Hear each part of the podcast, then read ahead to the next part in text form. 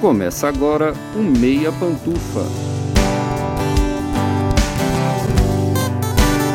Bom dia, boa tarde, boa noite, boa madrugada, pessoal! Todo mundo com os fones de ouvido que tá começando o seu Meia Pantufa. Toda segunda às 5 da tarde no seu player favorito. E esse é o episódio 54. Como vocês podem perceber, no dia que a gente tinha que trabalhar mais, a gripe me pegou, então você é um comunicador bastante mais calmo, moderado, da voz soturna e suave, tal qual Phoebe cantando no Central Park gripada. Eu sou Luiz Leão e tenho aqui, de um lado, o meu amigo que dá seminários horrorosos para incels, Gustavo Azevedo. Bom dia, tarde, noite, madrugada, Gusta.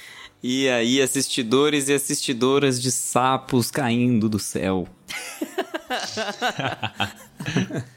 Entregando, entregando. Do outro lado, eu tenho aqui o meu amigo perfurador de petróleo, gente fina, Lucas Abreu. Bom dia, tarde, noite e madrugada, Lucas. E aí, cinéfilos e cinéfilas do Meia Pantufa? Hoje a gente veste novamente os nossos smokings e trajes de gala para falar sobre mais um grande diretor de cinema no de terno e pantufas. Cria do cinema independente, o californiano Paul Thomas Anderson tem uma filmografia de dar inveja em muita gente por aí. Conhecido por ter seus atores favoritos e um estilo de trabalho muito particular, Anderson é daqueles caras que, se você gosta de um filme, você provavelmente vai gostar de todos os outros. A gente vai falar um pouquinho sobre a filmografia dele, tratar de algumas características presentes em todos os seus filmes e também, como de costume, separamos três filmes do diretor para debater mais detalhes. A Califórnia de Paul Thomas Anderson é ensolarada e veloz, mas seguro porque pode cair alguma coisa estranha do céu a qualquer momento. Antes de partir pro episódio, a gente tem alguns recadinhos importantes. Primeiro, se você é fã do Meia Pantufa, não se esquece de compartilhar os nossos episódios com os amigos, parentes, pets, porque isso ajuda demais o nosso projeto a crescer. E mais uma coisa, se você ouve a gente pelo Spotify, avalie o podcast aí no seu aplicativo. Tá logo no começo do seu feed. É só clicar no Meia Pantufa e dá pra gente as estrelas logo abaixo da descrição. Essa avaliação é muito importante pra gente. Bora lá, chega de enrolação. Vem com a gente falar sobre Paul Thomas Anderson no De Terno e Pantufas.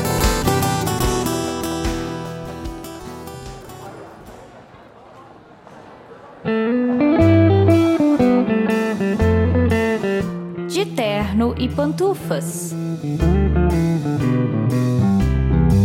Antes da gente entrar nos filmes que a gente escolheu, como sempre, eu gosto de fazer um resuminho, um apanhado, um leve apanhado sobre o diretor que a gente tá falando, pra gente passar um pouco sobre a filmografia dele antes de entrar nos filmes especificamente. O Paul Thomas Anderson nasceu em Los Angeles, na Califórnia, e ele vai deixar isso muito claro em todos os filmes dele. Olha, sou californiano. Olha, sou de Los Angeles. Olha, sou de Los Angeles. Ele nasceu em 26 de junho de 1970 Aí acabou, por ter um nome muito grande, ele acabou conhecido como PTA também, como acrônimo, né? E ele é um diretor, produtor, roteirista, que faz boa parte da sua filmografia sobre a Califórnia, sobre especialmente São Fernando Valley, que é região metropolitana de Los Angeles. Boa parte das obras dele tá situada lá, não importa o quão diferentes as obras sejam umas das outras. Um dos filmes que a gente vai falar aqui hoje é radicalmente diferente dos demais, inclusive. E ele é um cara que começou a fazer cinema nos anos 90. O primeiro longa dele é de 1996, é o Hard Eight, que é o Jogada de Risco. Ele é adaptado de um curta dele chamado Cigarettes and Coffee. E ali no Jogada de Risco, ele já começa a trabalhar com os caras que ele vai trabalhar pro resto da vida. O Philip Baker Hall, um deles. O Philip Baker Hall, ele, tá, ele é o protagonista desse filme e ele tá em outros dois dos que a gente vai conversar aqui hoje. Assim como John C. Reilly, tá, tá presente em outras coisas dele. E foi um, é um filme bem avaliado. O que, que vocês vão perceber enquanto a gente fala do PTA hoje é que boa parte dos filmes dele é muito bem avaliada. A crítica costuma gostar muito do jeito que ele faz filme. Mas o Jogada de Risco ainda não é o, o, grande embalo dele para a indústria. O grande embalo dele para a indústria é com Bug Nights de 97 porque ele consegue alguma aclamação popular, bastante aclamação da crítica, e a partir dali ele já vira um cara importante no cenário independente, já vira um cara que todo mundo bate o olho e fala: tem alguma coisa vindo desse cara aqui. Outra coisa importante de falar sobre o PTA é que ele dirige muitos clipes musicais. Muitos, muitos. Ele dirige muita coisa pra Fiona Apple, ele dirige muita coisa pro Rain, colocando esses clipes durante, né, entrecortando a filmografia dele pra valer. Depois de Bug Nights, o próximo filme dele é Magnolia, de 99. Alguns dos atores recorrentes estão aparecendo ali de novo, alguns outros novos. A estrelinha dos anos 90, Tom Cruise, tá ali no meio. Então ele já é um cara que consegue ter acesso a maiores orçamentos, já tá trabalhando com a New Line, com uma produtora maior, mais relevante, já consegue fazer o nome dele ali no finalzinho dos anos 90 como um diretor de maior relevância. Depois, em 2002, ele faz Embriagado de Amor, um filme com o Adam Sandler, que é, inclusive, a primeira vez que a crítica olha pro Adam Sandler como um ator de verdade, né? Ele tava vindo lá do SNL como um atorzinho meia boca, já tinha feito um dos piores filmes da história da humanidade, segundo o IMDB, uma comédia que ele faz logo quando ele tá saindo do SNL. E aqui ele vira e faz uma comédia dramática do PTA. E curiosamente é uma parceria improvável, né? Que acaba funcionando bem pro Adam Sandler, porque dá uma uma segurada no, no, nome dele ali, né? Falar, ó, esse cara só faz merda de propósito, porque ele, quando ele quer, ele consegue fazer uma coisa diferente, né? Depois, ele fica algum tempo sem fazer longas. Ele faz alguns curtas adaptando o Embriagado de Amor, histórias paralelas ao Embriagado de Amor, faz outros clipes musicais para variar. Depois ele volta em 2007 com Sangue Negro, e aí Sangue Negro consolida ele completamente. Trabalha com atores de absolutamente primeira linha, é uma história diferente da, do restante da filmografia dele com relação ao tema, com relação a como ele filma, com relação a como ele aborda a história. É um perfil bastante diferente dos filmes que tinham vindo anteriormente. Depois dali ele faz alguns longas, ele faz O Mestre, ele faz Vício Inerente, ele faz Trama Fantasma lá em 2017, é o, inclusive o último filme do Daniel Day-Lewis, era bom a gente até ressaltar isso aqui, porque aí o Daniel Day-Lewis também vira um parceiro dele e aposenta depois de fazer Trama Fantasma. E o último filme do Paul Thomas Anderson foi Licorice Pizza, do ano passado, que inclusive causou maior polêmica aí no Twitter nesses últimos dias que a gente tá gravando. A gente tá gravando hoje, dia 1 de maio. Apareceu um metida crítico ali falando que Licorice Pizza era uma bosta e que quem gostou é porque quer pagar de pseudo-intelectual, porque é um filme problemático, porque. Enfim críticos de cinema que decidem pelos outros o que, é bom e o que, é ruim automaticamente. Ainda usa a expressão assim, ponto final. Mas o que é muito curioso do PTA, que eu queria até que vocês dessem um panorama em cima dessa filmografia que, a gente, que eu falei aqui, é que é muito comum você esbarrar num filme do PTA e você pegar uma estrutura pouco usual, né? Ou ele tá contando várias histórias ao mesmo tempo, ou ele tá contando uma história, mas ele leva muito tempo para contar essa mesma história, ele foca em detalhes que outros diretores achariam pouco importantes, ou ele realmente tira o nexo do que ele tá querendo dizer, porque a mensagem tem que ficar, sei lá, subentendida, ou tem que. ou não tem mensagem. É, é, é muito normal ele ter filmes que são desafiadores, não porque não fazem sentido, mas desafiadores porque ele não usa uma estrutura muito convencional de contar história, não é? Sim, eu acho que isso tem muito a ver com a autonomia que ele tem, né, como diretor. Os estúdios sempre dão muita, muita liberdade pro Paul Thomas Anderson fazer o tipo de filme que ele quer. Isso é muito importante. É, são poucos diretores que fazem isso e são poucos diretores que fazem isso desde novos. Porque a gente até comentou sobre a carreira do Steven Spielberg, por exemplo, que é um diretor fantástico e que hoje a gente consegue ver a mão autoral dele, mas que por um bom tempo e em vários filmes a gente vê é, o estúdio falando mais alto. Até o Luiz comentou sobre a crítica que ele tem com Indiana Jones, que tem muita cara de George Lucas e pouca cara autoral de Steven Spielberg. E então eu acho que o Paul Thomas Anderson tem é, é, essa, essa cara nos filmes, porque os estúdios deixam ele fazer o que ele precisa fazer no filme, sabe? Contar a história que ele quer Não, contar. E, e hoje em dia ele é respeitado, né? Então ele consegue isso daí. Mas vocês sabem da história do, do Hard Eight, o que, que rolou? Ele, ele terminou o filme, editou e entregou. Falou: ó, tá pronto. Aí o estúdio foi lá, assistiu e fez um corte diferente mudou toda a edição dele e jogou o filme para Cannes. Acho que, se eu não me engano, foi foi Cannes ou um outro festival. Enfim, eles iam levar o filme pro festival e aí o, o PTA viu, ficou puto, que eles. O filme ficou completamente diferente na edição. Aí ele correu, se inscreveu primeiro com a versão dele e se inscreveu como independente. E exibiu o filme dele antes do estúdio. Exibir a versão deles. Aí ele teve que trocar o nome do filme. O filme tinha outro nome, que aí essa versão ficou com o estúdio, né? E ele teve que chamar o filme de Hard Eight para lançar a versão dele. E desde esse filme ele colocou uma cláusula em tudo que ele vai fazer, que ele tem que ser produtor. Além de diretor e, e algumas vezes roteirista, ele tem que ser produtor dos filmes dele, porque ele falou que ele não ia fazer filme se ele não tivesse a liberdade de entregar o filme do jeito que ele quisesse. E aí hoje em dia ele já tem todo o respeito, né? Ele nem precisa é mais fazer isso, mas no como começo. É que ele conseguiu continuar a trabalhar, né? É. é muito complicado. Ele furou o estúdio, né? O cara faz no primeiro um filme. Desse aí. No primeiro no filme. No seguinte, ele já tá fazendo filme de novo. É, é muita coragem, né? Com Tom Cruise. Mas assim, vocês concordam com essa avaliação de que, que geralmente, se você gosta de um filme do PTA, você vai gostar dos outros? Vocês veem essa consistência no Paul Thomas Anderson também? Ou foi imaginação minha? Ah, eu vejo, hein? Porque ele tem muito. Por mais que ele tenha um estilo diferente em cada filme. Igual, ah, alguns filmes ele vai contar a história, um estilo de narrativa, né, diferente. Alguns filmes ele vai vão ter um plot significativo, alguns filmes ele não tem nem um plot, as coisas simplesmente vão acontecendo, não tem, você vai vendo, cara, mas esse filme é sobre o quê? Não tá acontecendo nada. E, e mesmo assim é bom.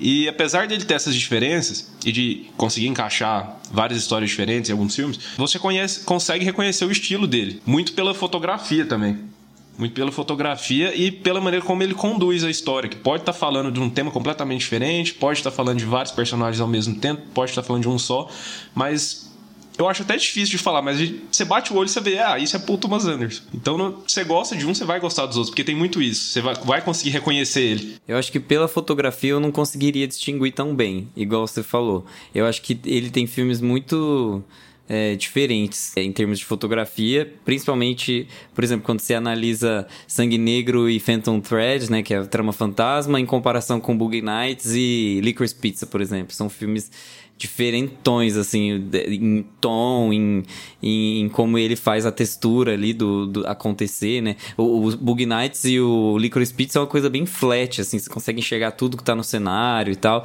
No Phantom Thread e no, e no Sangue Negro eu vejo uma coisa mais com profundidade, uma coisa mais ampla, assim, ele quer mostrar cenário, ele quer mostrar profundidade mesmo. Então eu acho que pela fotografia eu não conseguiria bater o olho e falar que é ele. Mas eu acho que uma das características mais importantes de, do Paul Thomas Anderson é a complexidade dos personagens que estão na. Eu acho que eu falei sobre o Scorsese, eu acho que, que é, uma outra, é uma característica parecida também. Só que acho que intensa, o, o, intenso do Scorsese é um pouco puxado pro violento, né? E o, a intensidade da, da do, dos personagens aqui no Paul Thomas Anderson tá mais pela, pela riqueza de detalhes que a gente recebe de cada personagem. São detalhes sobre a vida deles e sobre talvez a intimidade até dos personagens que não é qualquer diretor que dá. Às vezes tem diretores que preferem contar a situação é, dentro da, de uma história mais flat, assim, né? Dentro de uma coisa mais usual. Ele vai contando detalhes muito pessoais da vida dos personagens. E isso enriquece a história. Eu acho que é uma dos,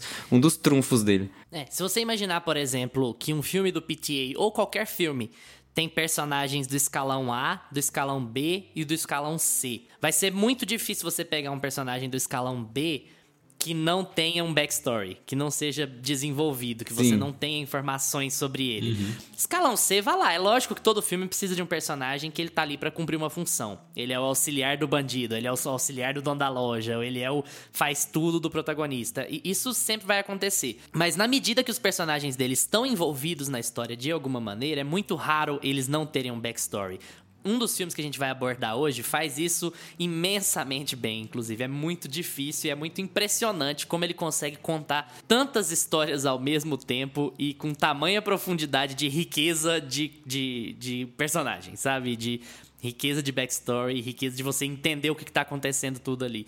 É, eu acho que é um traço muito marcante dele que, falando muito do Licorice, que a gente já falou extensivamente no episódio, mas você tem sempre essa sensação de que você vai conhecendo os personagens aos poucos e aí quando você chega no final do filme, você olha para trás e fala: "Caramba, mas esse personagem, eu passei por muita coisa com esse personagem. Eu consegui entender muita coisa desse personagem durante esse filme." Sem nem prestar atenção, não é que ele forçou o backstory na, na gente, não é que ele parou o filme dele para fazer um flashback para contar alguma Justamente. história sobre aquele personagem. Uhum. Ele vai desenvolvendo aos poucos. É uma coisa muito impressionante, muito característica de, de todos os filmes dele, assim, eu acredito. Bom, vamos embora lá pro nosso primeiro filme.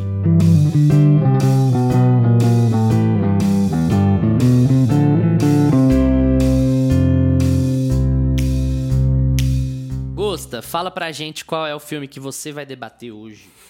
Gente, eu não organizei um resumo, mas eu juro pra vocês que se eu tivesse organizado, ia ficar bagunçado do mesmo jeito, porque esse filme Teria sido como se não tivesse organizado. Esse filme é uma bagunça. Esse filme é uma bagunça. Eu decidi Uma fazer o zona. seguinte. Primeiro, eu vou falar o ano que ele foi lançado, né? Ele foi lançado em 1997. Em segundo lugar, preciso falar quem está nesse filme. O elenquinho que o Paul Thomas Anderson... Sério, gente, ele é muito rei do, do, do networking, né? Ele conseguiu É o pior, é o protagonista. É é Exatamente.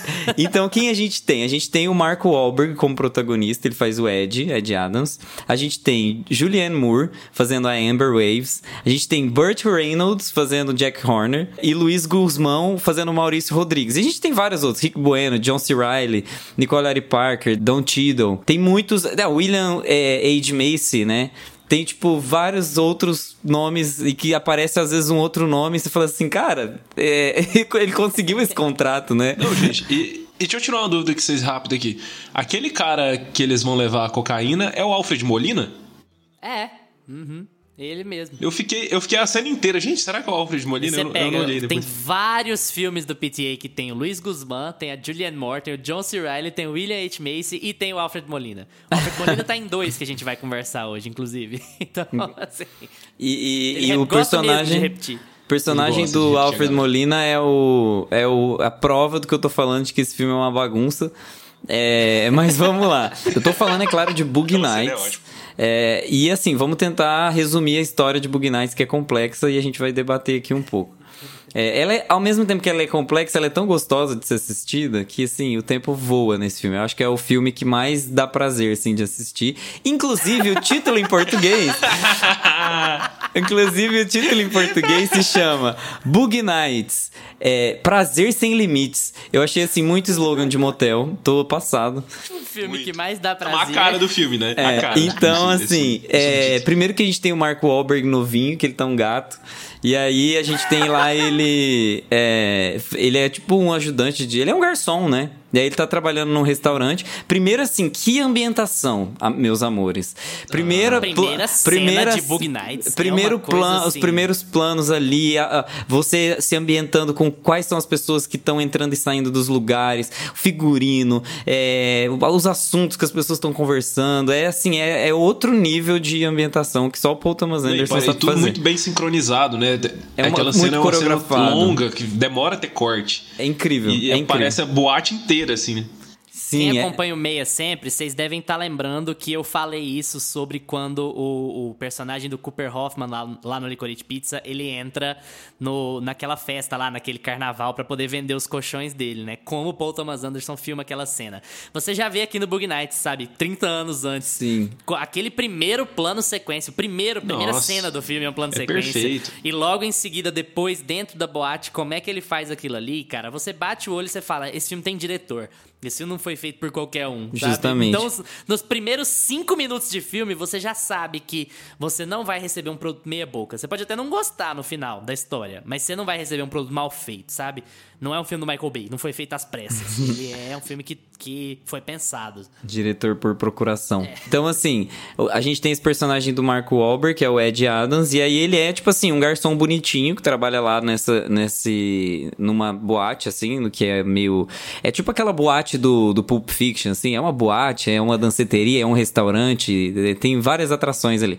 Então, o Ed Adams tá trabalhando como garçom, chega o personagem do Burt Reynolds, que é o Jack Horner, ele é tipo um olheiro de é, artistas que trabalham com conteúdo adulto, assim, é pornô mesmo. Então, é, ele tem. E assim, o Jack Horner, ele tem uma visão diferenciada sobre a pornografia. Ele, ele quer transformar o mercado pornográfico para uma coisa mais artística, que eu acho que foi uma virada também dos anos 70, né? E é, é muito legal ele trazer isso, o Paul Thomas Anderson trazer isso no, isso no filme, porque a gente tinha nos anos 60 uma idealização, né, da, da imagem do homem e da mulher que era aquela coisa meio Mad Men, assim, aquela coisa meio homens e mulheres chiques e, e contidos e conservadores. Aí nos anos 70 explode, né? A quantidade de droga que tem e o, o retetê dos anos 70 Coisa é grande. louca. Não, mas assim, todo mundo sabe o que acontece. Na verdade, é uma. aumenta a liberdade sexual das pessoas. E o filme trata sobre isso, sobre como a- o mercado que trabalha com a exposição do corpo vai adaptar isso para uma cultura mais pop, assim, para trazer a linguagem da nudez para um conteúdo que é, ao mesmo tempo, um filme de ação, que todo mundo gosta também. Ah, a gente vai trazer para uma comédia, ou a gente vai fazer, sabe, uma série, a gente vai derivar para uma sequência de filmes. Então é muito interessante que você entra dentro da cabeça de executivos daquela época e como eles transformaram o, a cultura da nudez e a cultura pornográfica em arte pop, assim, basicamente. Então é muito legal esse, esse jogo que o filme faz. Então o personagem do Jack Horner é esse olheiro e ele olha pro Mark Wahlberg, que é um menino menor de idade, inclusive. Ele olha. Tudo errado, tudo errado essa história. Ele olha esse menino, ele fala assim: Ah, você quer trabalhar pra mim? Porque o, o Ed Adams, que é o personagem do Mark Wahlberg, ele é bonitinho e tal, todo mundo sabe que ele é bonito. E aí o velho ia lá nesse restaurante e pedia pra ele se masturbar enquanto ele é, enquanto eles olhavam, tipo, pra pagar ele, né? Era um, era um rolê assim. E aí ele fala: Não, cara, eu quero te colocar no mercado como uma estrela. Vamos comigo que eu vou te levar pra conhecer pessoas importantes, trabalhar comigo e a gente vai construir sua carreira juntos. Então tem o primeiro momento, né? Tipo, o chamado do, do- da jornada do herói. Jornada do herói. Senhor dos Anéis. e tem essa tem esse rolê todo assim de, de, de como ele foi chamado, né? E como ele percebe que ele pode ser muito mais do que ele é, que ele tá ali num emprego que ele não gosta totalmente, ele tem uma relação conturbada com a família dele, então ele recebe esse chamado e ele vai trabalhar com esse cara é, e começa a conhecer pessoas muito importantes. Dentre elas, a personagem da Julianne Moore, que é a Amber Waves, e a Amber Waves ela é uma artista já conceituada, belíssima, musa, assim, poderosa, meio. Como que pode falar? Ah, não, não sei se ela é uma femme fatale per se, assim, mas ela. Porque ela tem as contradições e, as, e os problemas dela, né? Até aí o Paul Thomas Anderson é foda. Ele coloca ali, tipo, o, o, o abandono que ela fez com os filhos, ser um tema é, de, de indigestão pra personagem. Então ela não é perfeita, sabe? Ela tem os problemas dela e ela sabe que ela tem, mas ao mesmo tempo ela é sensual. Ela é respeitada, E- né, pela galera ali do meio, É. mas ela é toda problemática. Então é muito louco isso, assim, que eu- todos os personagens, absolutamente todos os personagens, são muito bem trabalhados nesse filme, assim. Todo, você vai, você começa a aprender sobre os personagens, você vê que é, o fato dele começar a entrar na indústria pornográfica, o, o Ed Adams, é porque ele, é, ele tem uma outra, outra frustração. Ele é, é, para ele é só aquilo que ele tem, porque ninguém nunca falou pra ele que ele é bom em outra coisa. Então você cresce bonitinho, você nasce bonitinho, todo mundo sempre fala sobre sua aparência e aí depois as pessoas te julgam porque você tá trabalhando com a sua aparência e com o seu corpo. É, é muito cruel. E. e- e- é, E você eu- esqueceu de falar que ele é bem dotado. É uma parte importante. ah, é, uma da- parte da importante. do Inclusive, inclusive assistam o Inclusive filme é até assim o que ele final. consegue emprego. Caso. É, é, exatamente. Ele é por isso que os caras queriam ver ele lá, né? Porque ele já tinha essa fama. Por isso que ele tinha essa fama de. de, de- não é um garoto de programa, sei lá, é, um- é uma outra categoria. É muito legal do Bug Nights é que, assim, você falar sobre a Julianne Moore, fiquei pensando, você chamou ela de Femme Fatale, mas você ficou na dúvida. É porque ele é um filme tão caótico que ele, ele tem umas, umas espécies de perturbações nele, assim, né? Não perturbações sociais, digamos assim, é proposital. Eu vejo ela muito mais como mãe do que como Femme Fatale. E eu acho que essa é a grande questão ali dentro, sabe? Porque ele é um cara que transa com ela o tempo inteiro, porque é o trabalho, mas ela age como mãe dele. Ela age como mãe dele 90% do tempo. Então, tem toda aquela eh, energia caótica do, do pornô e da Califórnia ensolarada, como a gente falou na introdução, mas ao mesmo tempo você tem uma, uma indústria. Eu, eu acho que é uma crítica forte à indústria pornográfica também, não é? é? A gente entra de novo naquele assunto que a gente entrou outras vezes sobre glamorização ou não. Só porque eu tô contando uma história eu tô glamorizando, eu acho que nem um pouco. Eu acho Não. que todos eles sofrem muito por estar lá. Sabe, o personagem do Burt Reynolds sofre porque ele não é valorizado enquanto artista.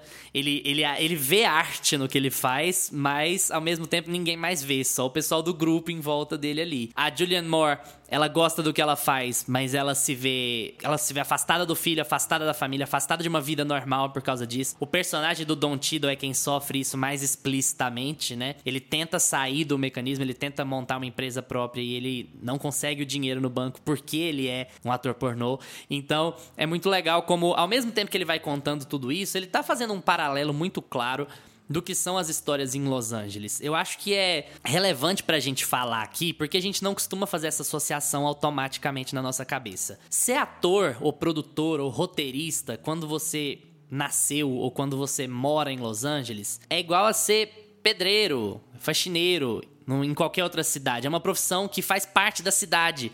Entende? Você é. vai encontrar milhares de pessoas em volta de você que vão atuar naquela indústria porque é o que move a indústria. O, o, que move Los Angeles é a indústria do entretenimento. Então você vai ter gente demais trabalhando com entretenimento lá. Então é muito legal como o PTA faz esse paralelo no Bug Nights entre a indústria da pornografia, a indústria do entretenimento pornográfico e a indústria do entretenimento como um todo, sabe? Como ela funciona sobre os mesmos mecanismos. Você precisa de produtor, você precisa de quem põe o dinheiro, você vai investir em uma história mais avançada e você quer que aquilo faça sucesso com outras pessoas, você precisa de validação externa. O, o, o personagem do Mark Wahlberg quer ser uma estrela. E esse é o caminho que ele encontra para ser uma estrela, porque, como Gusta disse, ele não tem outro talento.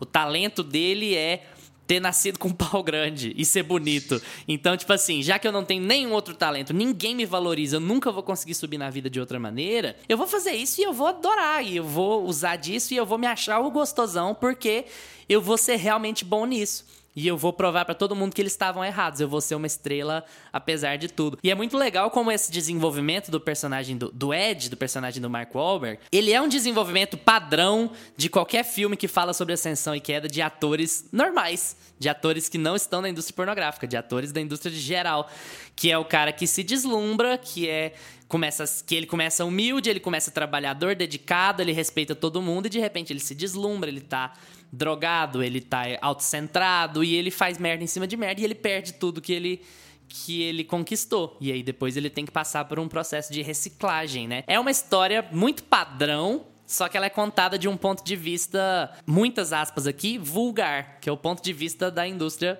pornográfica, né? E por isso eu acho que fica o choque, né? O Paul Thomas Anderson quer esse choque pra gente se sentir vulgarizado e pra gente se sentir um pouco desconfortável com o que a gente tá vendo ali, mas ao mesmo tempo ele tá contando uma história muito acessível, que é a história da ascensão e queda do, de, de quem quer trabalhar no showbiz. É, e ele conta.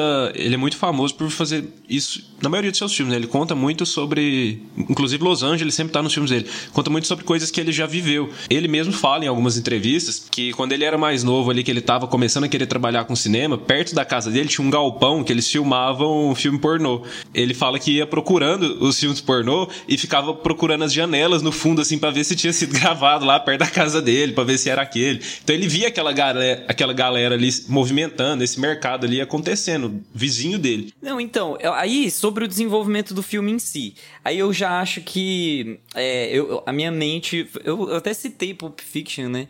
E, e, minha mente foi muito para Pulp Fiction enquanto eu tava assistindo Bug Nights, assim. Eu acho é, que a concatenação de eventos ali dentro é, é, é tem o, o, é, o, que você falou, tem o, nível de caos que Pulp Fiction tem. Então, é assim, é, se você gostou de Pulp Fiction, por favor, assista Bug Nights pra ontem, vocês vão amar. É um filme, assim, que tem violência na medida certa, assim, né? É, pessoal, sem violência, violência pare. Mas no filme. é. Mas, no filme é assim, é bom. certamente, ele certamente se inspirou um bocado no. É, é, é, é, é, um... Era, virou, a, virou a, a tônica da, da década, né? Por Justamente. Um e, é um, e assim, não deixa de ser original, né? Não, não deixa de ser um filme novo. Você evoca aquele filme, você consegue ver parte daquilo, daquela construção. A gente já até falou sobre Pulp Fiction aqui. Mas ao mesmo tempo é uma, uma história completamente original, com situações completamente novas. Então, assim, eu não sei também, porque até o próprio Tarantino, ele também é, remete muitas histórias dele pra, esse universo hollywoodiano mesmo, né? Essa mastigação de, do, do que tá acontecendo em Los Angeles. Talvez é pela, pela proximidade do tema também, né? Que ficou essa imagem para mim. Eu concordo concordo. Eu, eu também lembrei um pouco de Pulp Fiction. Cara, o legal de Bug Nights, o interessante de Bug Nights, é que é o segundo filme dele Então ele tá lá no comecinho da carreira dele e ele vai fazer um filme sobre a indústria pornográfica, cara. E, e tinha muito muita chance de dar errado, de ninguém dar atenção pra esse filme, de ninguém levar a sério. E só que ele consegue desenvolver muito bem a, a, não só os personagens, mas como ele conduz a história. É um filme que a gente é, ele é tão caótico que você não consegue tirar o olho. Chega no final, você já sabe a história é o lance que a gente estava comentando, de todo personagem, até o personagem mais coadjuvante do coadjuvante, ele tem o, o background dele ali bem contado. E você chega no final, você sabe as historinhas ali, as motivações, o que, que cada personagem representa ali. Aquela cena da limusine, que a patinadora encontra o cara que zoava ela na escola, cara, eu fui perceber que era ele só no final da cena, assim, mas, cara, eu achei genial de, deles deles abordarem a história dela daquele jeito ali. E é o jeito dele também, de eu acho que ele, apesar de o filme ter essa energia caótica, que é até legal a gente apontar aqui, que hoje em dia a gente vê nos irmãos Safdie, sabe? Essa essa coisa urbana e caótica. Nossa, muito, muito o, o é... caótico plus, né? Então, é, os, os irmãos Seft lá com joias brutas, eles até aumentam isso, mas enfim, você sente é. essa pegada ali do, do Bug Nights e até, como a gente falou aqui, do Pulp Fiction, como o Gusta disse. Mas eu acho muito legal dessa cena, porque para explicar para quem não pegou o filme, a menina é uma atriz pornô e ela é zoada na escola porque o pessoal na escola sabe que ela é atriz pornô. E aí o, o Burt Reynolds está tentando um novo projeto em que eles vão achar amadores na rua para filmar um filme pornô amador com essa menina. E aí essa, eles param alguém na rua e é o bully dela na escola. E é o cara que ele chega lá pra, fazer o filme amador e, enfim, aí os eventos transcendem. E aí é o que, que acontece naquela cena em termos da sensibilidade do Paul Thomas Anderson. Porque ao mesmo tempo em que ele tá mostrando que é uma indústria muito crua, e ele não tá dizendo que ele concorda com tudo ali ou que ele discorda de tudo ali, ele tá simplesmente fazendo uma, uma visão sobre o que é aquela indústria, né? Ao mesmo tempo, ele tem a sensibilidade de apontar que, olha, a gente tá lidando com pessoas não é porque elas fazem isso, porque as circunstâncias fizeram elas fazerem isso, ou porque elas querem fazer isso, o que quer que seja, que elas deixam de ser pessoas, que elas deixam de, de ter vontades e desejos e de serem. quererem ser respeitadas quando elas. Quando chega o momento de, de elas serem respeitadas ou não a hora da verdade, né? E aquele momento é muito, é muito legal porque ele quer dar uma desmistificada no negócio de que, ah, o cara chega lá para fazer indústria pornô e é só ele chegar e transar e pronto. E não é não é assim. O pessoal se prepara e o pessoal tem. Nesse ponto da história, eles já estão falando que eles desenvolvem histórias, que eles são profissionais, que eles, que eles têm o regime certo de fazer as coisas, o jeito certo de fazer as coisas.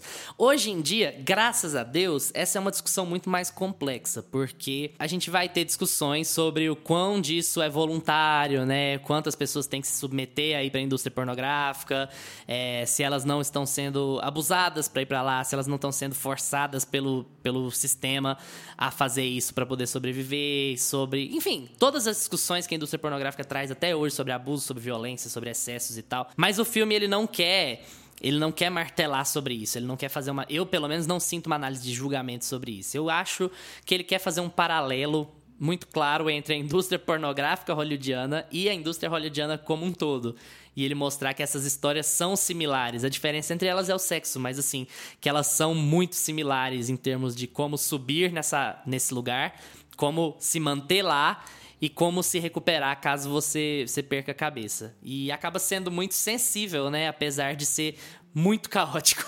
e, e, e, muito pesado por muitos momentos. É, e, e, essa parte da sensibilidade que você citou é o que a gente mais. É o que faz a gente prestar atenção no filme, porque ele faz a gente se importar com os personagens, todos. Então, é, não é porque o cara tá sendo. Por exemplo, o nosso personagem principal, do interpretado pelo Mark Wahlberg, né? O Ed, ele chega em um ponto do filme que ele começa a ser muito chato, assim, ele começa a ser uma pessoa insuportável. Mas não é. Nossa, não é é intragável, mas não é por isso que a gente deixa de se importar com ele. Parece que como a gente conhece o background dele, como a gente sabe de onde ele saiu, como ele saiu, por que ele saiu, você quer que ele se recupere daquilo. Você não quer que ele fique naquela situação.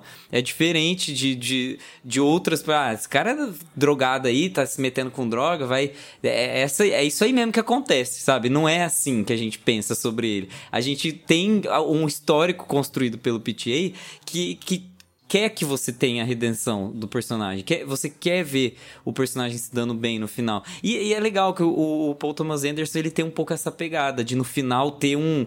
É, sabe? Uma explicação sobre o que aconteceu sobre o personagem. Isso não é ruim. A gente fala sobre os filmes serem diferentes. Às vezes um explica, às vezes o outro não explica. E eles podem ser bons igualmente. E, no, e o, o Paul Thomas Anderson ele gosta de explicar o que aconteceu com o personagem dele.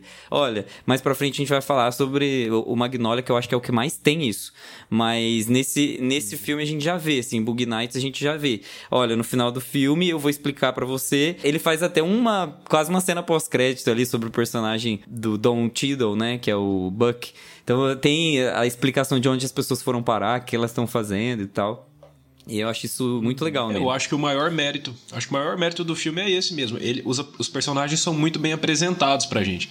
E aí a gente passa a se importar com todos eles. E não importa se você tá falando qual que é a temática do filme. Quando os personagens são muito bem construídos e, e você passa a ter essa relação com eles de se importar, de querer estar tá vendo aquela história e até onde eles vão chegar, você fica 100% engajado no filme. E a explicação que ele dá para os personagens é muito, é muito boa, é muito bom o jeito que ele faz para explicar como que cada personagem termina, como que tá a vida de cada um. Porque ele, ele consegue jogar numa cena ali que não precisa ter nenhum diálogo assim, explicativo, nem. Ele simplesmente faz um plano de, da galera andando pela casa, como que tá a vida de cada um, mostra Sim. a loja lá do Don Tido e pronto, você já entendeu tudo. E existe muita verossimilhança na filmografia do PTA, né? A história pode ser maluca, pode ser caótica, pode ser completamente descolada da nossa realidade. Mas em todos os filmes dele você chega no final e pensa assim, cara, isso poderia acontecer mesmo no mundo real, sabe? Não, não só no mundo do, do, do cinema. Então, eu acho isso uma característica muito legal dele. Esse filme foi indicado a três Oscars: melhor ator coadjuvante, o Burt Reynolds, melhor atriz coadjuvante, a Julianne Moore, e melhor roteiro original pro Paul Thomas Anderson. Aí a gente, como eu, falei na introdução, a gente começa a ver um Paul Thomas Anderson que é bem avaliado pela crítica num filme que é bem caótico, né? Que como o Lucas disse, tinha tudo para dar errado. Lucas, começa dando suas pantufas pra Bug Nights. Cara, eu vou dar 10 pantufas. Eu não, não consigo identificar assim, um problema ah, nesse filme. De cara, eu não consigo identificar um, um problema nesse filme. Para mim, o, o, roteiro é muito bom, muito bem adaptado, tudo muito amarradinho. É, a gente falou muito aqui de como que ele filma, né? As escolhas que ele tem de, de ambientação. E ele consegue passar todo esse caos que acontece ali sem a gente ficar perdido no meio da história. Então, gente, e os personagens todos muito bem trabalhados. E até o, o, humor que ele tenta colocar no filme funciona muito dentro dessa sensibilidade que ele dá para os personagens. Então, 10 pantufas. Gente, passado. Então, eu vou dar 9. Começou bonzinho, né? Começou da paz. Então, eu vou dar nove pantufas, porque eu ainda fiquei um pouco com uma sensação agridoce com relação ao Mark Wahlberg. É. Ah, eu não sei. Bem-vindo ao clube. Né? Isso, isso não tem a ver com filme, isso tem a ver com o Mark Wahlberg. É, é engraçado sei, como o, o PTA consegue colocar o Mark Wahlberg e o Adam Sandler pra fazer um filme bom, assim. É. Exatamente. E eu fiquei com uma sensação de que. É... Eu entendi, assim, ele é passado. Ele é um personagem passado, assim, de, de... ele não tem muitas nuances, assim, ele é aquele estereótipo mais do burrão, né? Eu entendi isso.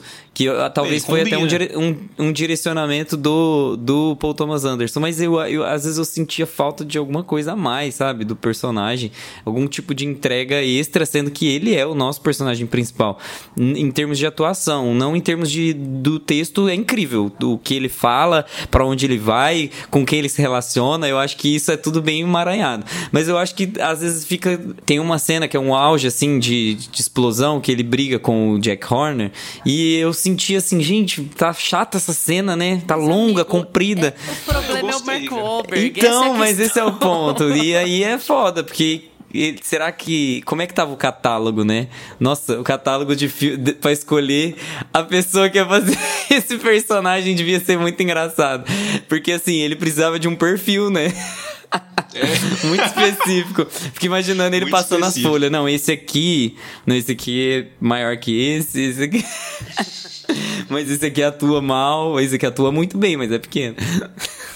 Então, nove. Nove pantufas. Esse aqui atua bem, mas é pequeno. Não, amiga, aquilo ali é CG. Aquilo ali é Aquilo ali é CG. ali é maquiagem. Não tem condição, Massinha não. de modelar. Aquilo É prótese. É, é, prótese. pode até não ser CG, pode ser efeito prático, mas é prótese, cara. Pergunta lá, pergunta lá pro exército brasileiro. Bom, é, eu vou dar oito pantufas, gente. eu acho que eu acho o filme um bocado bagunçado, pra falar a verdade, e isso nem sempre colabora com a história. Eu entendo que ele quis contar o filme de forma bagunçada, mas eu acho que isso nem sempre colabora com a história. E eu acho que, concordando com o Gusta, eu acho que o Mark Wahlberg puxa a coisa um pouco pra baixo, sabe? Porque ele é realmente fraco. Por exemplo, ele não piora os infiltrados, mas ele é menor nos infiltrados. Aqui ele é muito importante. Eu acho que ele acaba puxando o filme um pouco pra baixo porque ele tira um pouco da credibilidade, porque ele é muito ruim, sinceramente.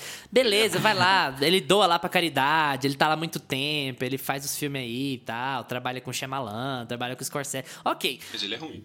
Mas ele é fraco, ele é muito fraco. E, e isso atrapalha um bocado a história e, e dá uma pesada, assim. Eu achei o Bug Nights muito pesado. E não, não por conta do sexo, ele é muito pesado por conta da história. Eu acho que tem muita coisa acontecendo, tem muito, muito rolo ali. E, e isso me deu uma puxada pra trás, assim, com relação a, a outros filmes do PTA. Eu acho que esse é o parâmetro.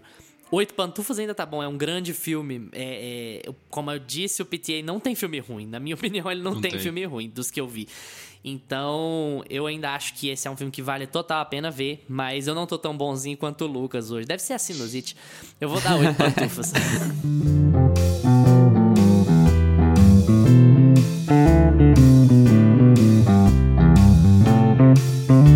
Eu fiquei com Magnolia, de 99.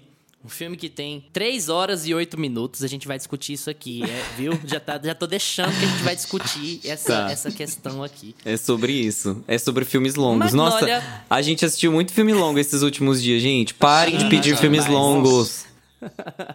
Magnolia, de novo um filme que tem Philip Seymour Hoffman, de novo um filme que tem Julianne Moore, que tem William H. Macy, que tem Philip Baker Hall. Então, de novo aqui o PTA tá repetindo os seus elencos, mas com a adição do menino do Top Gun, também conhecido como Tom Cruise. Magnolia é um filme difícil da gente resumir, né? Ele começa com um narrador falando que essa é uma história sobre coincidências que não são tão coincidências assim. Coincidências, na verdade, são coisas que acontecem. Se tem explicação ou não, vá saber. Então, Magnolia é um filme muito ambicioso. Eu acho que não tem outra palavra pra falar sobre Magnolia, porque ele conta a história de, sei lá, oito personagens diferentes durante essas três horas e oito minutos de filme. E você vai vendo, na medida que o filme vai andando, que essas histórias todas se entrelaçam de alguma maneira. Um personagem conhece o outro, é parente do outro, ou trabalha pro outro. E aí a gente vai conectando essas histórias durante uma previsão do tempo. Inclusive, né? É durante um dia que o filme se passa. O PTA divide os atos do filme com relação ao, à previsão do tempo. Então, quando o filme tá, quando o tempo está parcialmente nublado, é o primeiro ato, quando tá chovendo é o segundo ato, quando a chuva para é o terceiro ato. E a história vai caminhando nesse ritmo. Ele toma bem o tempo dele, ele não se preocupa muito em fazer conexões de cara. Ele vai conta a história de um personagem, introduz outro, introduz outro, introduz outro, e eles têm em comum que eles moram na mesma cidade, eles moram ali na mesma região praticamente. E ele conta a história de um senhor que tá ter- em estado terminal. O Philip Seymour Hoffman é o enfermeiro dele, a Julianne Moore é a esposa. E aí ele corta pro Tom Cruise, que é o personagem mais babaca que já existiu na face da Terra. O personagem mais babaca que você vai ver no cinema é o personagem do Tom Cruise nesse filme. É impressionante, assim, impressionante. Dá vontade de jogar um sapato na TV. E aí ele corta pra história do policial que é meio pamonha, que os colegas riem dele. E aí corta pro apresentador de TV. Depois corta pro menino que participa dessa competição do apresentador de TV. Depois corta pro um cara adulto que participava desse programa de crianças 20, 30 anos antes. Então ele conta uma porção de histórias. Magnolia é muito ambicioso por causa disso. Diretores mais preguiçosos ou mais convencionais não atacariam um projeto desse jeito de maneira nenhuma, porque a chance de você perder seu espectador contando tantas histórias ao mesmo tempo é muito grande. Mas o PTA vai lá fazer essa conexão e algumas conexões você vê de cara cara, como por exemplo, ele conta a história do apresentador do programa, conta a história de um menino que foi lá 20 anos atrás e de um menino que está lá agora. Então essas conexões são fáceis. Outras são mais difíceis e você só vai ver no final do filme. E o filme vai caminhando de forma bem normal, bem calma, ele leva o tempo dele, conta tudo que ele tem que contar. Um tempo, muito Aí tempo. ele chega muito, tempo. Aí ele chega na última meia hora, chega na última meia hora e acontece um determinado evento que você Oi, What the fuck? como é que é? Oi. É o quê? E aí esse evento vira a chavinha de quais são as conexões que iam ser feitas na história. Ah, pareceu que esse personagem ia se conectar com esse, mas não, na verdade ele vai juntar com outro. E aí eles vão tendo conversas e o filme termina de certa forma até pra cima, né? Ele tem uma, uma energia de que as coisas ali estão começando a se resolver. É um pouco o que o Gusta falou sobre o Bug Nights. O PTA aqui, de novo, ele tá deixando a história feliz, se é que é possível dizer isso, falar, ó, as coisas vão continuar e a, a tendência das coisas a partir daqui é que elas melhorem depois desses eventos traumáticos. Fala um pouquinho de Magnolia aí, Lucas, Gusta, porque eu tô um pouco com dificuldades de resumir o que é Magnolia justamente por conta dessa, dessa estrutura ousada dele. O que, que vocês acharam do filme? Você ficou com a missão mais difícil desse episódio, né? Que é, que é resumir Magnolia. Cara, a primeira vez que eu vi o filme foi uns anos atrás e eu não. Eu dormi, eu não gostei tanto assim, eu fiquei meio. Não me pegou tanto assim de primeira, não. E depois eu assisti de novo e tal. E aí eu já, já tive outra visão do filme. Mas ele é um filme muito, muito ousado mesmo. E ele, eu acho que ele toma muito tempo. É porque são muitas histórias, né? É, é difícil a gente falar o que, a gente tiraria do filme sem deixar ele bagunçado. Porque é tanta coisa que ele quer contar e, e, É, não dá. E correlacionar uma história com a outra que não, não dá. Ele precisava ter esse tempo pra contar essa história que ele queria. Mas é um filme Mas difícil, viu? É um filme difícil. que ele perde a mão. Eu acho que ele perde a mão. Aqui eu tenho que. No tempo, você fala no ritmo pra do filme? vocês, eu acho que ele perde a mão no tempo e no ritmo. Eu queria até ver se vocês concordam. Não vou nem entrar em detalhes, queria para não influenciar a opinião de vocês, mas eu acho que ele perde um pouco a mão no jeito de contar essas histórias. Eu acho que ele usou um pouco demais. Ah, eu concordo. Eu concordo. Até porque dava pra. Ah, difícil falar, mas assim. Ele pesa, ele pesa. Dá, chega um momento do filme ali no meio que tá meio lento, você não tá entendendo direito pra onde que o filme vai te levar, o que que ele tá querendo dizer com aquelas histórias, que já dava pra ele ir amarrando elas ao longo do filme e ele deixa pra amarrar meio que só no final algumas. É, esse é o gente fica- ponto. Isso, isso a gente perde. Isso me fez perder o interesse no meio do filme, assim. Desengaja. É, e, e quando eu assisti esse filme pela primeira vez, eu lembro que eu aluguei ele, né, aquelas promoções, dois lançamentos, mais um catálogo que tinha na, na locadora. E aí eu vi, a capa dele é linda, né? Tem vários atores ali nas pétalas da Magnolia e tal, aquela coisa toda. É, eu achei linda a capa. Peguei, fui pra casa e aí eu já tava entendendo que ia ser uma história por vez, né? Uma história separada, aleatória da outra. É, todo filme que tem esses montes de personagem na capa, eu já, desde sempre, eu fico assim, Ih, esse negócio aí E é não, não vai conectar. até hoje não funciona, né? Você pega esses filmes com super elenco, tem um lá da Aham. Esperança que tem Will Smith, Anne Hathaway, Meryl Streep, Deus nos acuda e o filme não anda. Sabe? Eu Sim. acho que é porque tem que dar tempo de tela demais pros caras, não sei. Exatamente, tá no contrato o tempo de tela. então fica um pouco. Eu acho que fica muito desconectado as histórias. Mas tem um detalhe importante: se você for assistir o filme pensando nisso.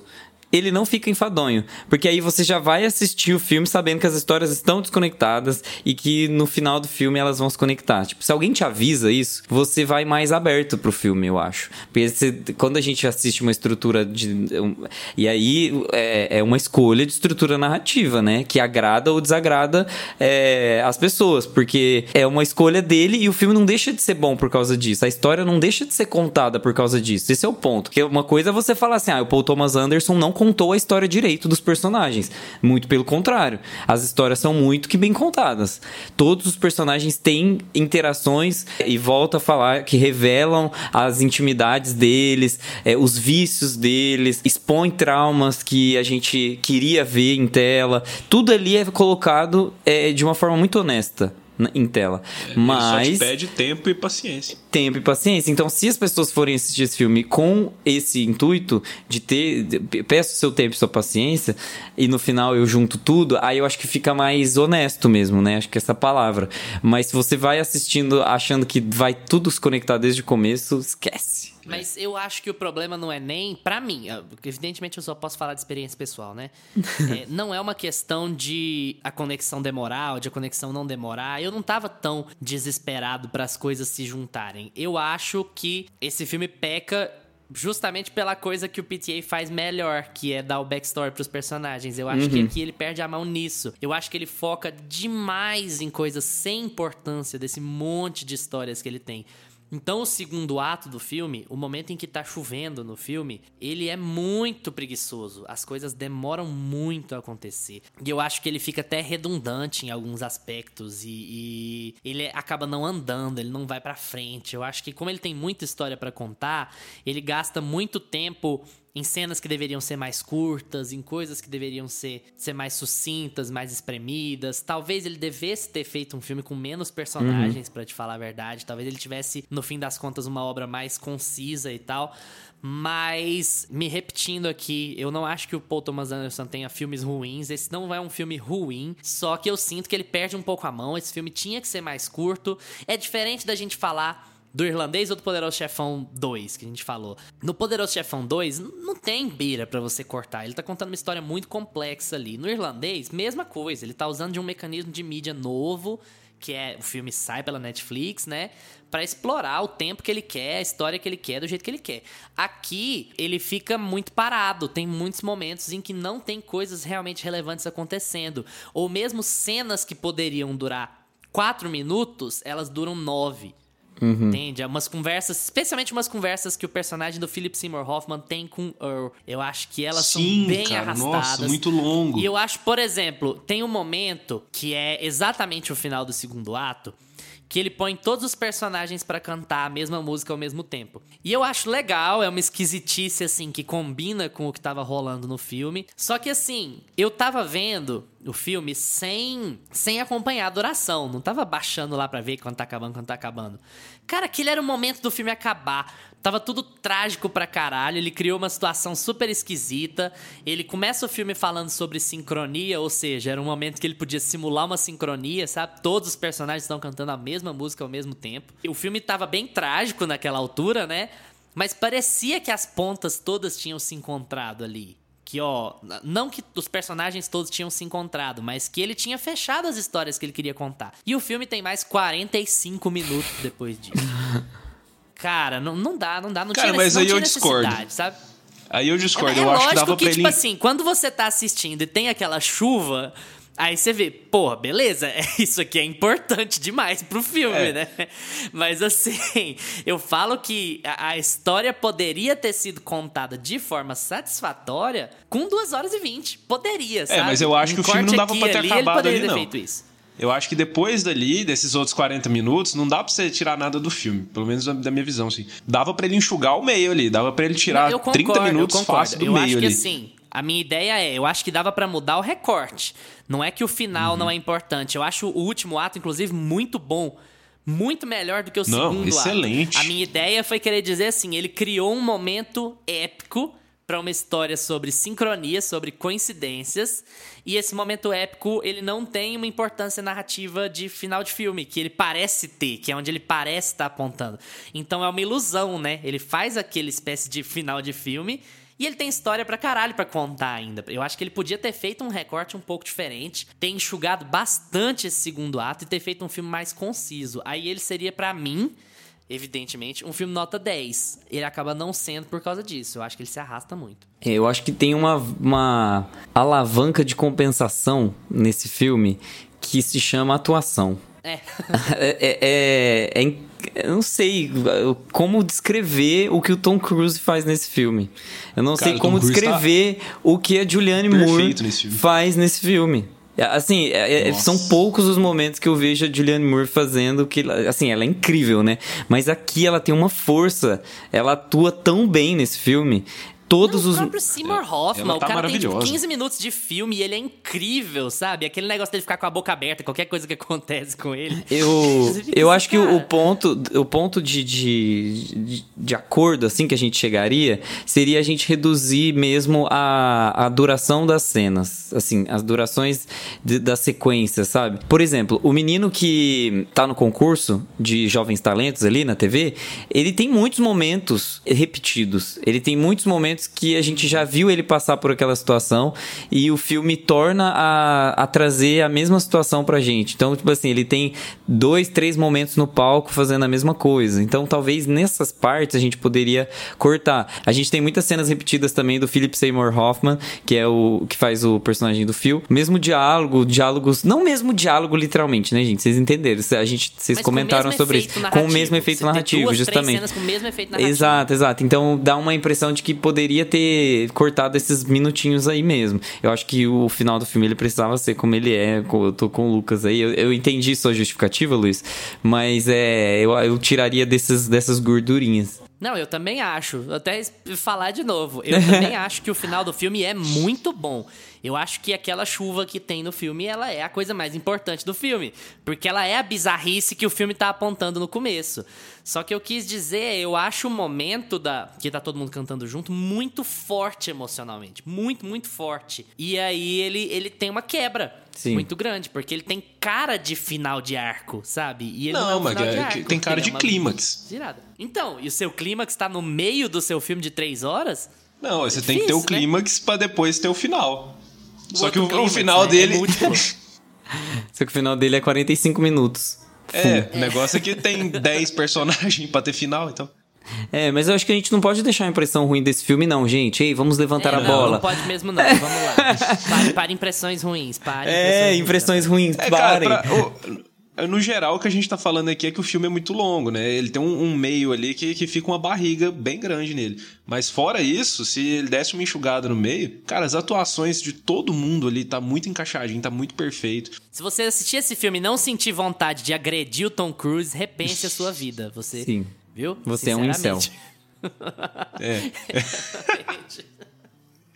Cara, mas vamos, vamos de spoiler aqui, né? Filme de 99, não precisa ficar anunciando muito spoiler, não, né? O que, que vocês acham que é aquela chuva de sapo? O que, que vocês entenderam daquilo? Deus sabe. Você Ele explica, né, em uma entrevista. Ele, ele explica que, que ele queria esse momento meio bíblico, assim, meio caótico, pra poder juntar. Ele explica assim, né? Sabonetando também. Porque a gente sabe que é um momento bíblico e caótico pra conectar as histórias. tipo assim, ele, é- é- essa foi uma das primeiras coisas que ele pensou pro filme. Pra gente ver que a mente do Paul Thomas Anderson é um pouco zoada. Foi a primeira coisa. Ele falou assim: Nossa, eu quero fazer um filme que chove isso aí que chove no final. É... então, e foi a primeira coisa que ele pensou. E, e é isso, assim, ele fez um filme em, em cima disso, basicamente. Não tinha e muito funciona, como- tipo assim, pra te acordar, né? Se você estiver assistindo o filme com É. preguiça, aquilo ali é a hora que você. Pera! Oi? Oi? O que que tá rolando bate aqui? no carro, você passa e fala. "Ô, Aham. E aí você começa. E aí você acorda, assim, porque. E, e eu acho que é o momento em que ele consegue não só amarrar as histórias, mas que ele consegue também amarrar com a introdução do filme, né?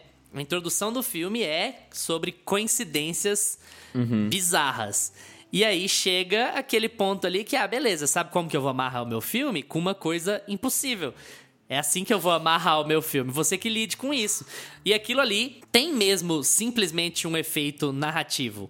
Não é que ele vai entrar no porquê que aconteceu aquilo, ou, ou se é uma crise climática, ou o que quer que seja. Não é isso, é um efeito narrativo. Fala, olha, vai ter que acontecer essa merda aqui, bizarra, que jamais aconteceria na vida real, pra fazer os personagens reavaliarem as suas vidas. Esse é o turning point, esse é o, o onde que a coisa muda. E, e acho que a gente não, não citou uma coisa importante de Magnolia é que o tema principal do filme. é, a gente não falou, né? É, o, o tema do filme é Mas família. qual que é? Família. É. Tema principal É é, acaso, família. né? E como e como as relações entre a família sempre são complexas, sempre são problemáticas. A gente sempre vai ter coisa, por mais velho que a gente seja, por mais novo que a gente seja, para descobrir sobre a nossa família e sobre como eles tratam a gente, sobre como a gente deve se posicionar frente a essas pessoas. É basicamente sobre isso. É sobre você diariamente lidar com a sua família de alguma forma, de uma forma ou outra. E, tem mais outra coisa, pra mim, tem mais hum. uma coisa. Além disso, é de novo, aqui mais forte do que em Bug Nights, uma crítica a Hollywood, cara uma crítica. crítica a Hollywood. A, é tipo assim, pô. É, cara. Thomas é, crítica é a Hollywood. é, é, a comercialização do, do, da vida das pessoas, né? Você vê no próprio Quiz Kid Donnie Smith.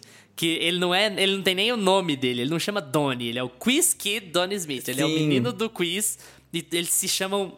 Ele chama isso o tempo inteiro. E é o, o Stanley e é o próprio Jimmy Gator que é o, o, apresentador do programa, como a vida de todas essas pessoas foi piorada por estarem no showbiz, por estarem no entretenimento. E como aquilo também deturpou as famílias deles, né? Eu acho que os dois temas se entrelaçam muito. E você descobre até no final do filme que quem você achava que não estava envolvido com Hollywood tá que é o Earl, né? Ele tá envolvido com Hollywood também de alguma maneira. E aí, e você vai amarrando todas essas pontas, não só a ideia de família, que eu concordo, é o tema central aqui, o fio condutor, como também a, também tá falando de novo mal de Hollywood, que é o que uma criança de Los Angeles, como Paul Thomas Anderson, vai falar sempre, né? Ele sempre vai ver esse lado ruim da, da do showbiz, em toda a obra dele. Gusta, pantufas pra Magnolia. Então, vou dar de sete pantufas. Acho que o filme tem muita força dramática. Gosto muito do, de como ele é denso.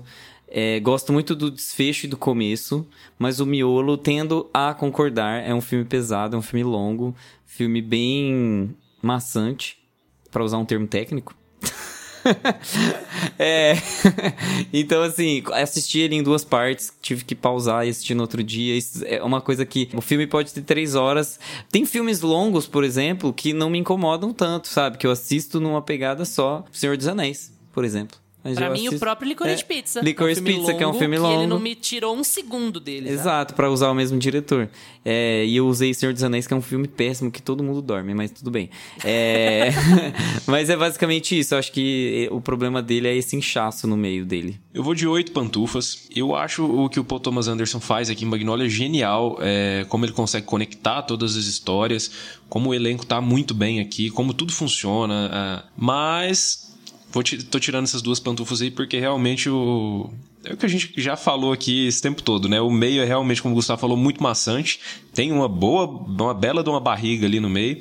Dava para tirar uns 30 minutos de filme. Mas o resto o, resto, o restante do filme funciona muito bem. Ele tem o, aquele final, te puxa de volta pro filme. A temática que ele estabelece no início do filme, ele consegue fechar ela bem e no final do filme você ele te entrega e fala: Olha, é sobre isso que eu comecei falando. Ele consegue fechar bem o roteiro, apesar de ter essa, essas cenas muito longas no, no meio dele. Ele consegue conectar todas as histórias, que é uma coisa muito difícil de fazer e de manter a gente engajado ainda depois de, daquele meio do filme. Então, oito pantufas. Mas é um filme excelente. Vocês não acharam aquele comecinho, aquela primeira parte, introdução, muito Wes Anderson? Eu achei Total. muito Wes Anderson, sabe? Ah, beleza, tem um mergulhador ah, em cima de uma árvore. Cara, Wes Anderson total. Eu achei, ali, eu achei que eu tava vendo o filme. e atiram nele da janela. Achei que eu tava vendo o filme errado muito, muito parecida, é muito engraçado. Eu tô com gosto, eu vou dar 7. Eu acho que tem filmes maçantes e filmes maçantes. Tem muita coisa que acontece. Tem muito filme que acaba ficando arrastado no segundo ato, muito porque depende muito do, do momento que a gente tá assistindo também. E, e, do quanto a temática vai pegar a gente ou não. Só que eu acho que isso prejudica demais esse filme. Demais, demais, demais. Isso tira muitos muitos pontos dele. Essas três pantufas eu tô tirando só pela duração.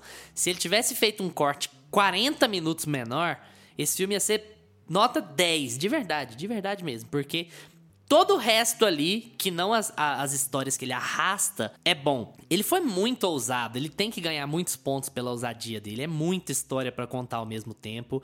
É um projeto muito ambicioso para se contar. Eu imagino que com pouco recurso, né? Porque não é um filme de grandes efeitos especiais nem nada. É um filme prioritariamente sobre diálogos e sobre coisas acontecendo em volta daquelas pessoas. Então era um projeto muito ousado, vale muitos pontos por isso, mas ele perde um pouco a mão no meio do caminho com essa com essa arrastada dessas muitas histórias. Se você tem muitas histórias, você tem que contar elas de forma um pouco mais ágil, senão você vai desengajar o seu espectador.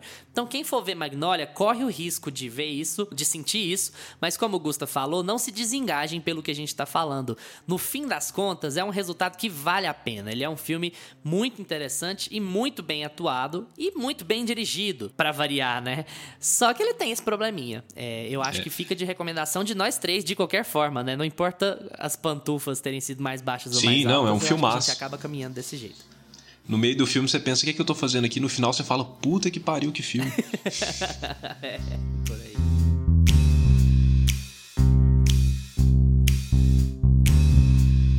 Lucas, vamos lá. Será que o olhinho brilha agora? Será que os dentinhos ficam mais brancos, o rosto fica mais feliz, a alegria brota do peito de falar sobre esse terceiro filme? É, mas lógico, não tem como, cara. Não tem nem como ser, ser mais parcial pra falar desse filme. A gente vai falar agora de Sangue Negro, que Sangue Negro é baseado no livro Oil, escrito por Upton Sinclair. O filme se passa na virada do século XIX pro século XX e conta a história do Daniel Plainville, que é interpretado pelo Daniel Day-Lewis, que é um minerador falido e ele é pai solteiro. Ele começa a fazer fortuna após descobrir uma região rica em petróleo e depois que ele já tá rico, ele encontra uma região, uma cidadezinha ali bem pequena que, que é muito rica em petróleo. Ele se muda para lá com o filho para explorar a região, mas aí os interesses dele entram em conflito com os do pastor, o Eli Sunday que é interpretado pelo Paul Dano. E a gente começa a ver até que ponto que o Daniel é capaz de ir para conseguir o que quer. Então é uma história muito sobre ganância e sobre até que ponto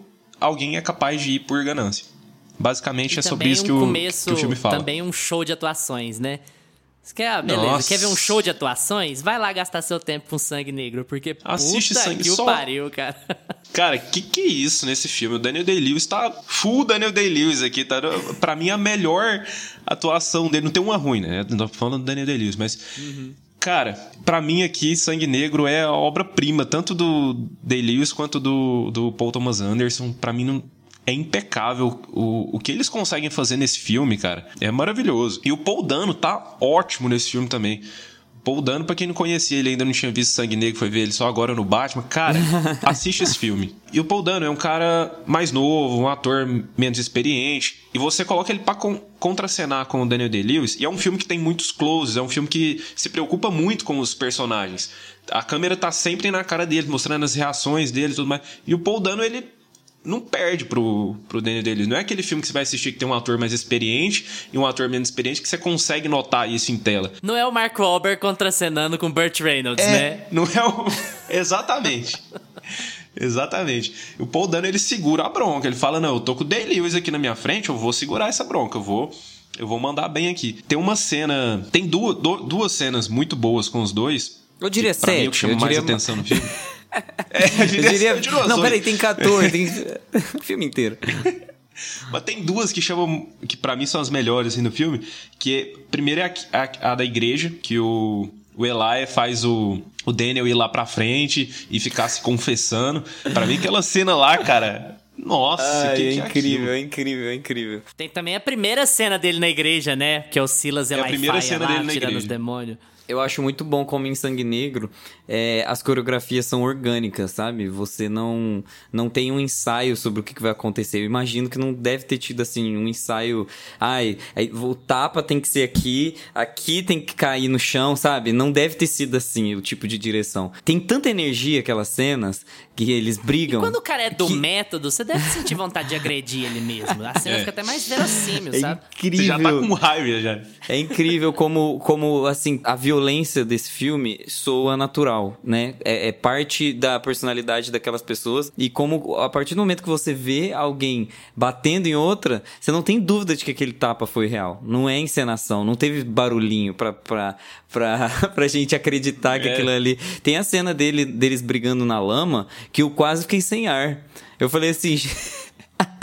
Não é possível que o cara teve que engolir lama pra fazer É, pra isso. mim a outra. Eu tava falando de duas cenas que chamam mais atenção. A primeira é da igreja e a segunda, pra mim, é, é a do final lá, do boliche. Que eles estão na pista de boliche. Cara, aquela cena também. Pra quem Você não assistiu o, o- filme, a pessoa vai ficar muito chocada, porque ah, é um filme do começo do século XX que fala sobre um minerador de petróleo, mas a, pra mim a cena favorita é do boliche. Vai achar que é tipo o boliche do Stranger Things, né? muito. né? Gente, não é aquele É boliche. de tudo. É outro tipo de boliche. Cara, e, e é muito bom nesse filme também, o, como que o... A gente falou um pouco sobre a, a fotografia que o Paul Thomas Anderson usa, e em muitos filmes ele tem aqueles planos sequência, longo, que ele mostra toda a ambientação do lugar e tudo mais, e aqui ele tem uns planos mais abertos, mas você consegue reconhecer que é o Paul Thomas Anderson ainda. Não sei se é porque ele filma em película, que fica aquela imagem mais com cara de, de filme, de cinema, mais antigo, assim. Mas eu já é ia muito perguntar cara... isso pra vocês, Lucas. Desculpe te interromper, mas assim, eu já queria que o Gusta puxasse depois de você, inclusive. Cara, é um filme radicalmente diferente de Bug Nights, de Magnolia, de Embriagados de Amor. Ele é radicalmente diferente. Aonde que vocês conseguem sentir o PTA ali dentro? Vocês, vocês ainda conseguem sentir, tipo assim, essa autoralidade do Paul Thomas Anderson comparando esse filme dele com os outros que são tão diferentes, contam histórias tão diferentes, apesar de, curiosamente, no mesmo lugar. Né? Esse filme também é na Califórnia. Também é na Califórnia. Cara, eu consigo, mas eu acho difícil de falar especificamente o que que me traz do Paul Thomas Anderson nesse filme. Igual eu falei, você bate o olho na fotografia, é uma fotografia muito diferente dos outros filmes dele. É uma fotografia mais aberta. Só que o que, o que dá pra gente falar que tem em comum com os outros filmes é o jeito que ele conta a história do personagem em si. Ele tem aquela sensibilidade que ele tem com vários personagens em Magnolia, com vários personagens em Bug Nights, mas aqui ele foca em dois personagens, basicamente, muito mais no, no Daniel. É um filme muito de, que tem aquela cara de ser um filme de estudo de personagem. Mas não sei, eu acho que eu acho que o que eu diria que dá para reconhecer o Paul Thomas Anderson é como ele aborda o, a narrativa do, do protagonista do filme. Concordo. Inclusive, esse personagem, o Daniel Plainville, ele é escrito por Daniel Day-Lewis. O Paul Thomas Anderson falou que ele queria trabalhar com o Day-Lewis escreveu o personagem pensando nele. Se ele não fosse fazer, tava na merda o projeto. Porque ia ter que chamar o Mark era... Wahlberg pra fazer. Ia ter que chamar o Mark Wahlberg. Nossa, nem brinca. É, e, não, e, é, não e é interessante também o que ele o que eles fazem nesse, nesse personagem, que o Paul Thomas Anderson fala que os roteiros que ele escreve, ele deixa tudo muito simples, muito resumido, que ele gosta de dar espaço pro, pros atores trabalharem mais os personagens. E aqui ele fez o personagem, ele criou o personagem pensando no, no Daniel Day-Lewis e se baseando em duas duas personalidades. Uma fictícia, que ele se baseou no Drácula para fazer esse, esse personagem, e a outra uma, que foi um, um, um, minerador de petróleo que fez fortuna, que tinha um bigodão também, igual o Daniel Clayville, que realmente existiu aí no, no século XIX, século XX. Edward Downey, eu tava vendo umas entrevistas que o Paul Thomas Anderson fala de como que ele criou esse personagem. E ele fala, cara, o, o, Drácula é um personagem que ele tem sede por sangue. Aqui, o filme se chama There Will Be Blood, né? Em inglês. Ou seja, haverá sangue. Você, a primeira cena que você tem do, Daniel, ele tá com, a, com o rosto todo coberto de, de petróleo. Ele sempre tá em busca daquilo. Aquilo ali, para ele, ele tem sede de petróleo. É como se, ele, se o Paul Thomas Anderson quisesse mostrar isso no personagem. E aí ele faz essa, esse trocadilho com, com o título do filme que eu achei genial quando, quando eu entendi como que esse personagem foi criado. E o próprio desenrolar da história dele, você falando agora, a gente consegue é, transpor, né, pro, pro Conde Drácula, porque ele assombra a vida das pessoas que estão ali ao redor dele, né, ele não é muito bem-vindo, você vê que ele é uma presença Vai sempre... morar numa mansão sozinho. Exato, e no fim do filme ele acaba morando numa mansão que é sozinho e só tem é, os criados, né, porque são pagos, porque ninguém quer ficar do lado dele, nem o próprio filho tirando o show à parte de, de construção de relacionamento desse filho dele adotado, que é uma, um, um dos melhores desenvolvimentos parentais que eu já vi em tela. É, é, é o trauma sendo construído na sua frente, assim, ó. Em Ao longo de anos, né? É, assim, é, você coloca um psicólogo pra assistir esse filme, o cara fica louco. O cara fala assim, nossa, eu tenho um estudo de casa, vou fazer meu TCC sobre isso. Porque... E tem muito essa pegada também da masculinidade é, lidando com a fraqueza, né? Porque Sim. o filho, ele não se importava do filho ser adotado. Ele amava o filho enquanto ele via um espelho no filho. Esse, esse menino vai continuar o que eu fiz. A partir do momento que o filho dele cria uma fraqueza, que é relativamente ligada a ele, né? Porque o filho dele não estaria lá perto do é, gás explodindo. Se, ele sente a culpa. Eu dele. sei que. Aí ele sente a culpa, mas eu não sei nem se ele sente a culpa, cara. Ele é tão sociopata que eu acho que o ponto é: esse mas menino deixa de ser não. importante para mim porque ele é fraco. Eu não vou conseguir me comunicar Sim. com ele. Eu já odeio pessoas, então eu caguei pra esse menino. Então, foda-se. E aí a sociopatia e o isolamento dele, eles se desenvolvem mais e mais até ele chegar no ponto que ele chega no, no final. Né? Uhum. E como às vezes ele. ele é um personagem que que caminha pela estética, né? Porque pela estética do próprio petróleo e, da, e do que é esse, essa busca por esse dinheiro e por esse commodity vai, vai causar ali. Por exemplo, tem uma, uma cena que eu não sei como que funciona aquela parte de operação do petróleo, a, a escavação ali dá errado e, e explode e, e, e, gera fogo e vira uma labareda, praticamente um, né, fogos de artifícios ali de petróleo.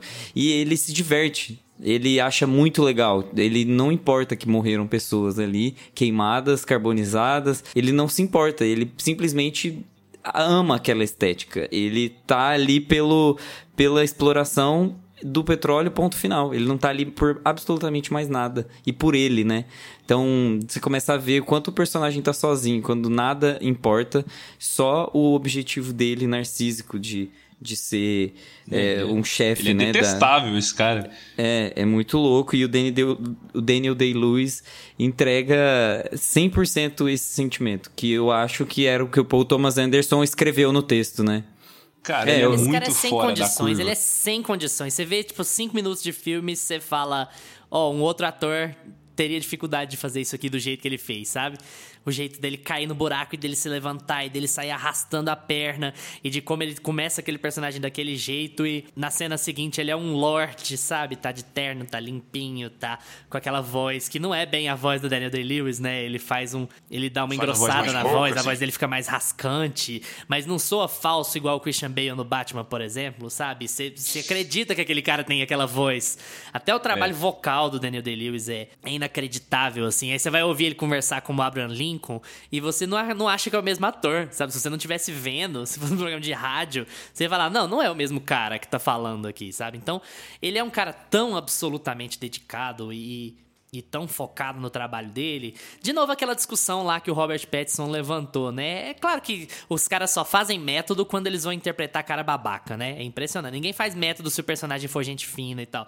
Mas isso à parte, cara, é um trabalho espetacular do Daniel Day-Lewis aqui. Levou o Oscar por causa disso, inclusive. E é um trabalho que, que carrega o filme, né? Não que a história seja ruim, a história é muito boa, a história é muito envolvente, mas você vê aquele cara ali. Tanto é que o, o o PTA foca muito em closes aqui nesse filme, porque ele sabe que os caras vão entregar, né? Ele sabe que o Paul Dano vai entregar, é, ele sabe que o Daniel tá vai entregar. aqui. Então, tipo assim, gruda a câmera na cara aí e deixa o cara trabalhar, mano. Que é isso.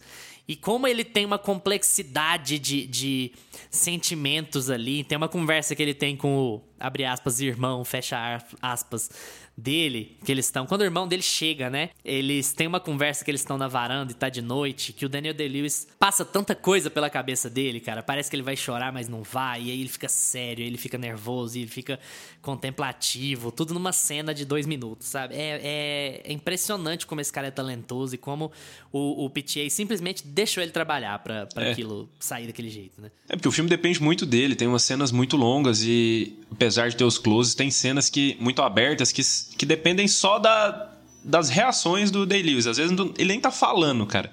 Mas você tá vendo só o jeito dele andar, as expressões, as reações dele, cara. E aquilo ali. Se fosse outro ator, eu não sei se o filme seria tão bom assim. Pantufas, Lucas. Dez pantufas, né? Dez pantufas. pra mim tá tudo perfeito nesse filme aqui, cara. É um filme, é um filme lento também, mas é um filme que que funciona muito, que precisa disso aqui no filme. Você não sente como a gente sente em Magnolia ali no meio do filme que ele tá arrastado. A história é muito bem explorada, o personagem do Daniel Day-Lewis, o personagem do Paul Dano e o conflito que, o, que os dois têm é muito bem abordado aqui. E essa história de essa história que o Paul Thomas Anderson tenta contar aqui de que ele conta aqui de sobre ganância, acaba que é o que acaba unindo os dois personagens principais, né, o que acaba unindo esse conflito que eles têm, chega no final que é muito o, o, final dos personagens condiz muito com o que ele tenta contar, com o que ele conta ao longo do filme. Então o roteiro, fotografia, as atuações, a direção, tá tudo perfeito. A trilha sonora desse filme também é muito boa, porque ele tem umas cenas longas de silêncio e de repente vem uma trilha forte assim que que sustenta muito a cena. E para mim a obra-prima do, do Paul Thomas Anderson é Sangue Negro.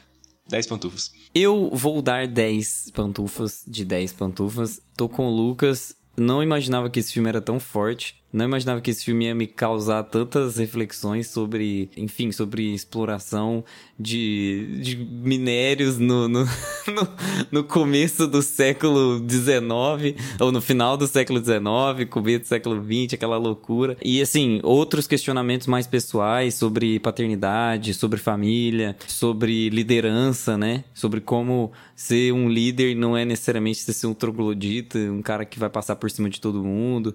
E de como. E na briga entre o pastor curandeiro e o bilionário do petróleo, a gente torce pela briga, né? Exatamente. A gente só queria que o soco Sim. acontecesse naquele momento. A lama. Aí eu tava torcendo pra lama. E.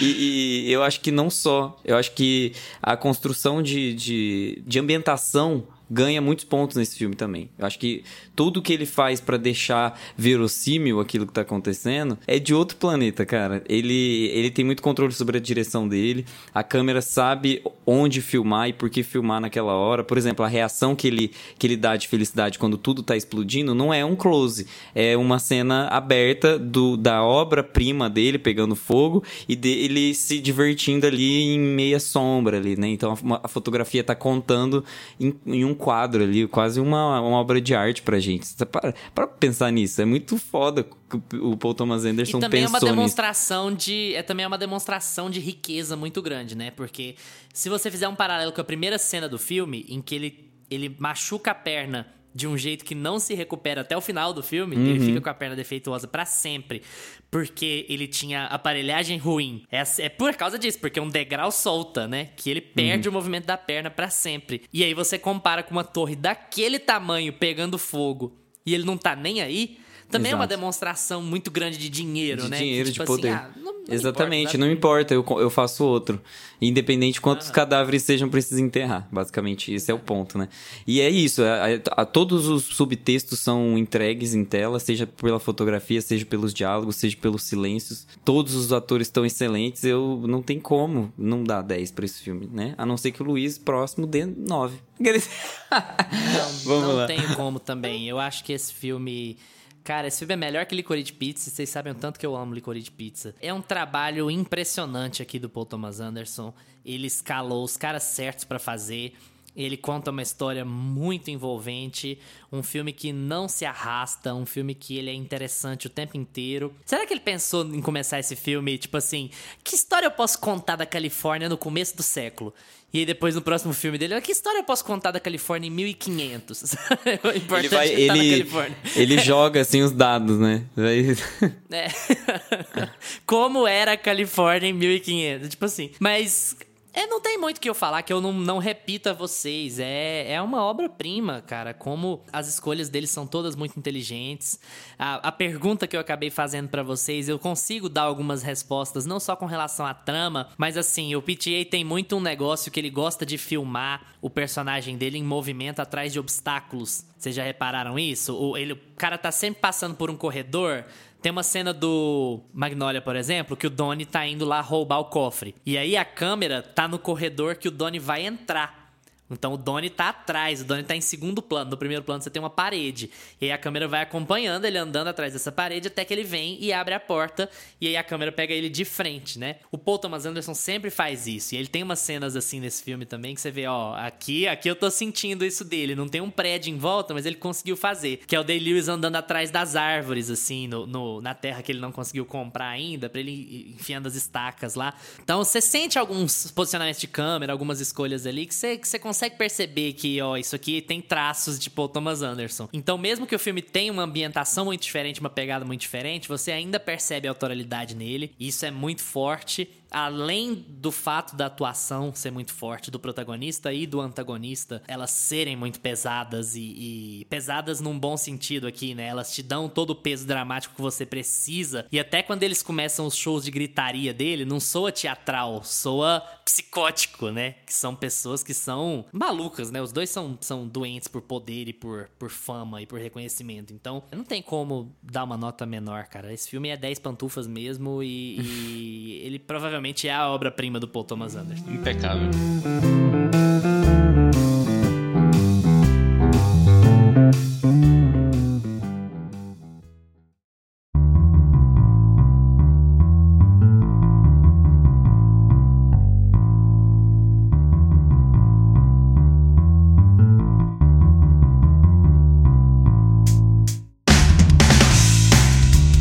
E aí, gostaram do episódio? O que mais vocês querem ouvir aqui no Meia Pantufa? Troca uma ideia com a gente no Instagram ou Twitter, arroba Meia Pantufa, porque a gente responde tudo que aparece por lá. Valeu pela atenção de vocês. Tchau, Lucas. Tchau, galera. Tchau, Gusta. Tchau! Lembrem-se de seguir a gente no seu agregador de podcasts preferido: Spotify, Apple for Podcasts, Amazon Music, Deezer. Segunda-feira que vem a gente tá de volta com mais meia pantufa pra vocês. Tchau! Este podcast tem locuções de Lucas Meleiro e Carla Ribeiro e edição de Luiz Leão.